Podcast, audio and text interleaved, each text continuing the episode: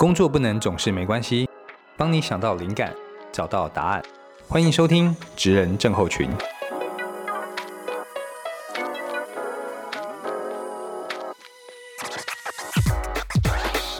Hello，大家好，我是大班。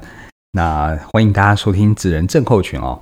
我在录这一集的当下，呃，连续下了好几天的雨，又湿又冷哦。我觉得已经让上班可能很郁卒的情绪又变得更加 郁卒了。所以呢，我想今天来聊一个应景的主题哦，来聊一个也会让大家可能很郁卒的事情哦，就叫做越级。那一般来说，我们今天讲越级，大家可能第一个想到就是 OK，我可能越级向上汇报了，有没有？我今天大小报告，对，跳跳过我的主管跟大主管说一些五四三这样子。但我今天想跟大家谈的越级，不一定指的是向上越级，越级呢其实也可以向下越级。所以今天要跟大家谈的主题是，老板啊，不要跳过你的主管去指挥你的员工。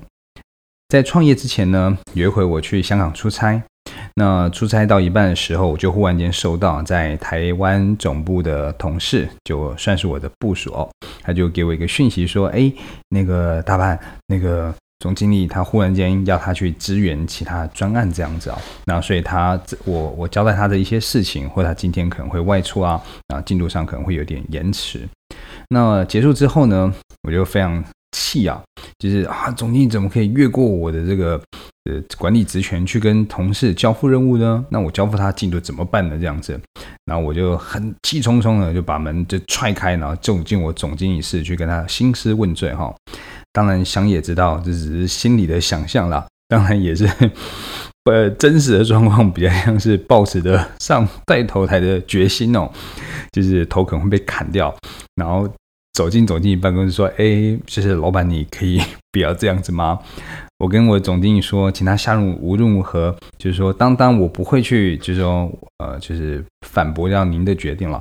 但可不可以就是你跟我说，然后呢，由我来呃分派这个任务？就你先告诉我，那我再告诉部署说，嘿，我们有这个任务。”呃，就是，呃，但我总经理也说，他想说我人在香港，所以他觉得啊，那可能比较不方便还是，怎么样？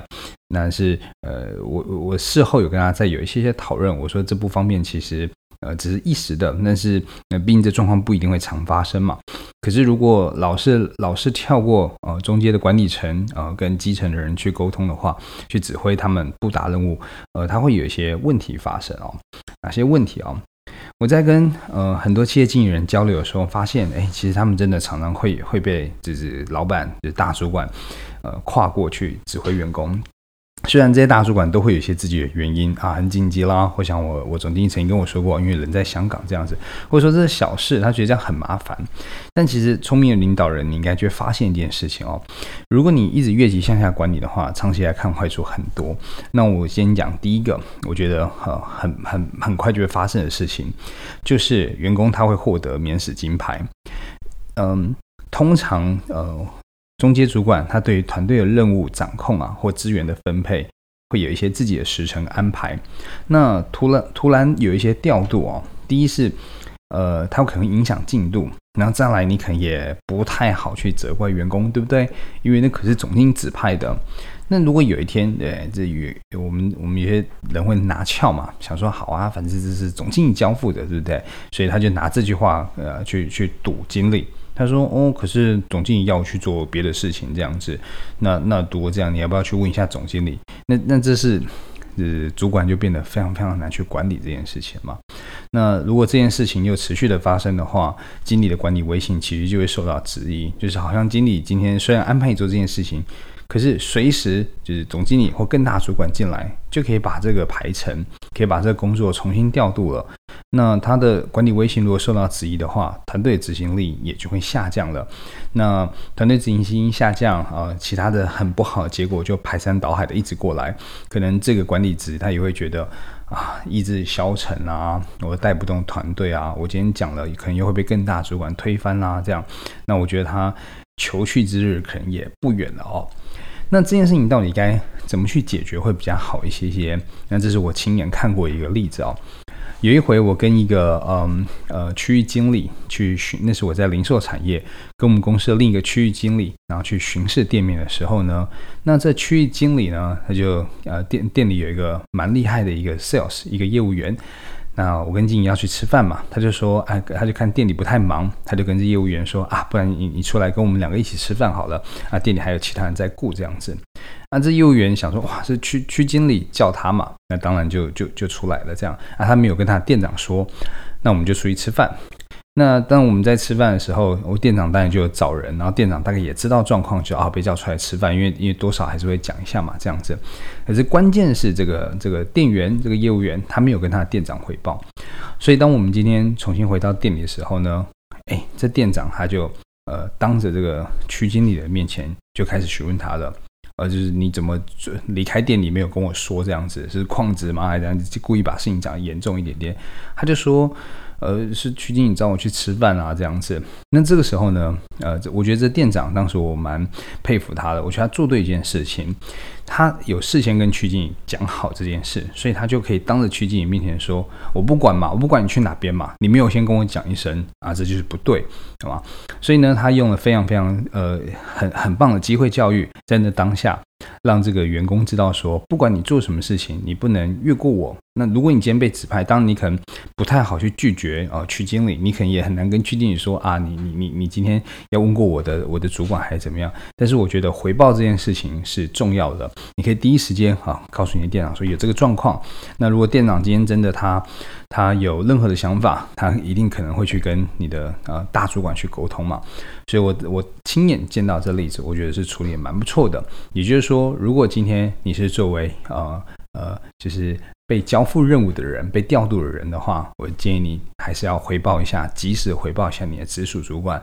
如果当下真的太紧急，你也可以在事后稍微回报一下，事后也是可以，还是可以讲一声的。那如果你是这个中阶的主管呢，我觉得你就要。你就要向上向下都要沟通，向上呢要告诉他说，呃，就是请你尽量不要这样做，或是可以的话事先跟我说一声，让我来分配任务，保持好沟通。然后对下呢，你肯定要让他们知道说，无论如何你一定要先汇报给我，让我知道这件事情，然后我来好好来做决策。好，那我刚刚提到说，呃，长期下来啊，他会有很多很多状况嘛，这是第一个状况。那第二个状况呢，就是大主管本身了哈，哎，这不只是呃基层的员工会有状况，也不只是中阶主管会遇到一些这种管理威信受到质疑的问题，就连大主管也会有一些状况。大主管有什么状况呢？因为很多时候你就直接越级去指派任务，那时间一久。这些中介主管呢，他可能就不敢做主了，哦，或者是他就意志消沉嘛，反正不管我们讲什么，之后你都会改，之后你都会变，而且都是你说了算。那那那我干嘛出主意呢？我干嘛花时间呢？这就好像如果每一次开会啊，会后呃会中有一些决议，可是会后呢马上推翻这些决议，变来变去的时候，你就会觉得那我们干嘛开会？很浪费时间，因为讨论的决议都没有按表操课，这种感觉。那部署呢也会越来越习惯啊，就等这个大主管指示就好了。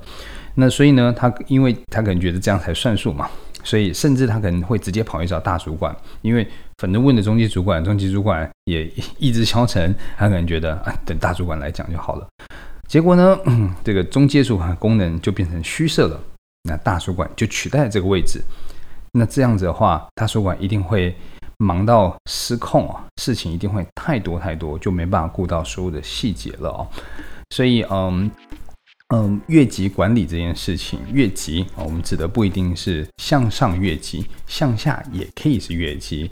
那跟大家分享一下，呃，会遇到的状况，然后还有一些些呃我自己的经验跟解决的方法。那希望可以让大家呃比较不遇阻一些些，或者遇到这些状况，大概有一些方向可以怎么处理比较好。谢谢大家。